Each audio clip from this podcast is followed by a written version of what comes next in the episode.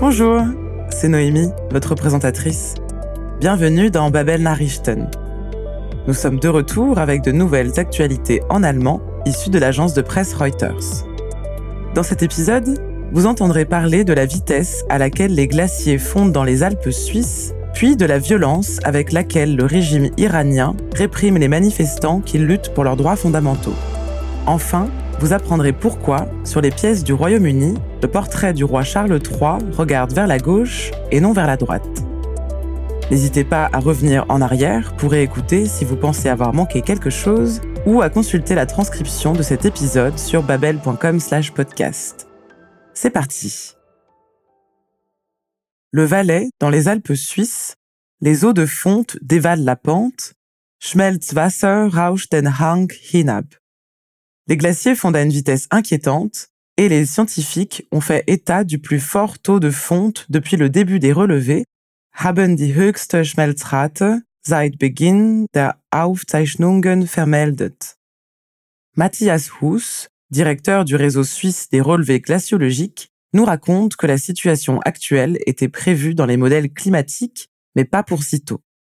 En reculant, les glaciers des Alpes révèlent la pierre nue et même un avion qui s'était écrasé, geben nacktes Gestein und gar ein abgestürztes Flugzeug frei.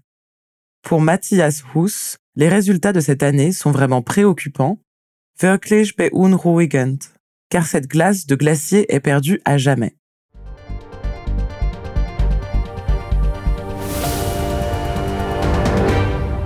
Schmelzwasser rauscht den Hang hinab, hier im Val d'Erens im Schweizer Kanton Wallis. Denn der oberhalb liegende Morminet-Gletscher, er schmilzt. Wissenschaftler haben die höchste Schmelzrate seit Beginn der Aufzeichnungen vermeldet. Allein in diesem Jahr haben die Schweizer Gletscher rund 6% ihres noch verbleibenden Volumens verloren. Wir wussten anhand von Klimaszenarien, dass diese Situation zumindest irgendwann in der Zukunft eintreten würde. Zu erkennen, dass die Zukunft bereits jetzt und hier ist, das war vielleicht die überraschendste oder schockierendste Erfahrung dieses Sommers, so Matthias Huss, Leiter des schweizerischen Gletscherbeobachtungsnetzwerkes GLAMOS. Die Gletscher in den Alpen schwinden, geben nacktes Gestein, in einem Fall gar ein abgestürztes Flugzeug frei. Mehr als die Hälfte der Alpengletscher liegt in der Schweiz. Hier steigen die Temperaturen etwa doppelt so stark im Vergleich mit dem globalen Durchschnitt. Die Ergebnisse für die Schweizer Gletscher von 2022 sind wirklich beunruhigend. Wir haben so viel Eis verloren wie noch nie seit Beginn der Messungen vor mehr als 100 Jahren. Viel mehr als beim bisherigen Rekord von 2003. Und das ist natürlich ein Problem, weil dieses Eis im Grunde für immer weg ist. Off for always, basically.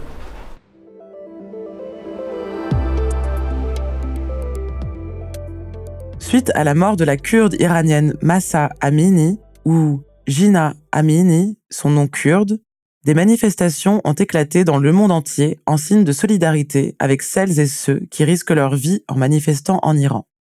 À Berlin, nous entendons le témoignage de Javad Dabiran du Conseil national de la résistance iranienne.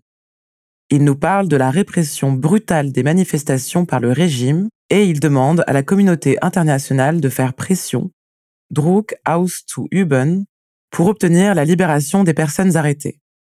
En réaction à la répression en Iran, le gouvernement allemand a convoqué l'ambassadeur iranien hatte den iranischen Botschafter einbestellt Amini a été arrêtée par la Polizei, ou police des mœurs, parce qu'elle aurait violé les strictes règles vestimentaires islamiques gegen die strenge islamische Kleiderordnung verstoßen haben soll. Elle est morte peu après, déclenchant des manifestations contre les violations des droits des femmes et, plus généralement, contre la restriction des libertés personnelles, gegen eine Einschränkung persönlicher Freiheitsrechte.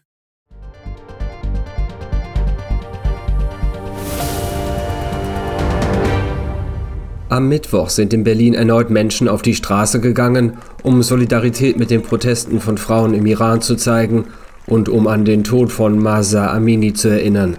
Die größte der Demonstrationen in der Hauptstadt fand vor dem Brandenburger Tor statt. Auch vor dem Reichstagsgebäude kamen Menschen zusammen.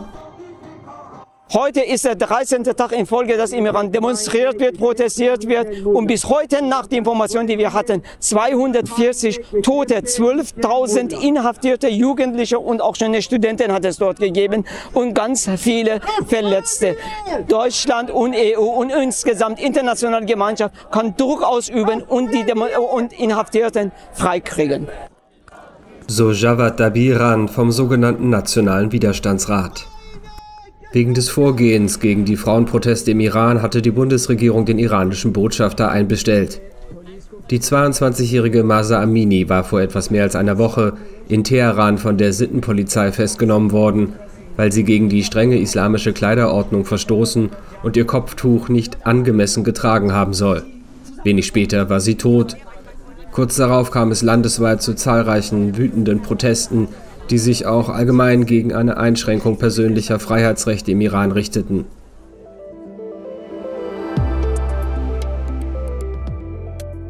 Vous êtes-vous déjà demandé pourquoi les profils représentés sur les pièces de monnaie regardent vers la gauche plutôt que vers la droite, ou l'inverse? Non Moi non plus. Au Royaume-Uni, il y a des règles pour ça, comme nous l'explique Chris Barker, directeur de l'information et de la recherche du Royal Mint, ou monnaie royale. Le portrait du roi Charles III, qui regarde vers la gauche, ne figurera pour commencer que sur deux types de pièces, dont eine 5 Pfund Sammler Münze, une pièce de collection de 5 livres.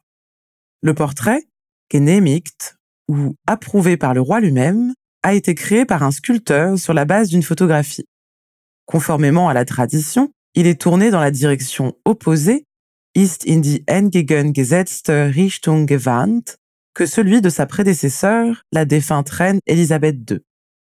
C'est une tradition de la monarchie britannique qui remonte à Charles II, dit bis zu Charles II zurückreicht, à savoir au XVIIe siècle.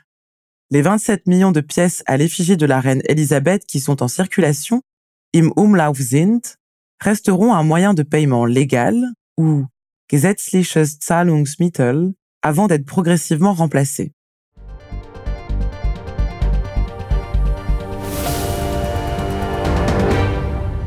Die königliche Münze in Großbritannien hat am Donnerstag das offizielle Münzbild des neuen britischen Königs Charles III. vorgestellt. Die ersten Münzen, die das Porträt des Königs tragen, sind eine spezielle 5-Pfund-Sammlermünze und die Rückseite eines 50-Pence-Stücks. Das Bildnis wurde vom britischen Bildhauer Martin Jennings nach einer Fotografie geschaffen und vom neuen König persönlich genehmigt. Traditionsgemäß ist das Porträt von Charles in die entgegengesetzte Richtung zu dem seiner Mutter gewandt, erklärte Chris Barker, Informations- und Forschungsmanager bei der Königlichen Münze. Es gibt eine Tradition auf britischen Münzen, dass die Blickrichtung der Monarchen je nach Regierungszeit wechselt. Das hat eine sehr lange Tradition, die bis zu Charles II. zurückreicht. Charles III. ist dieser Tradition gefolgt. Seine Blickrichtung ist der seiner Mutter entgegengesetzt.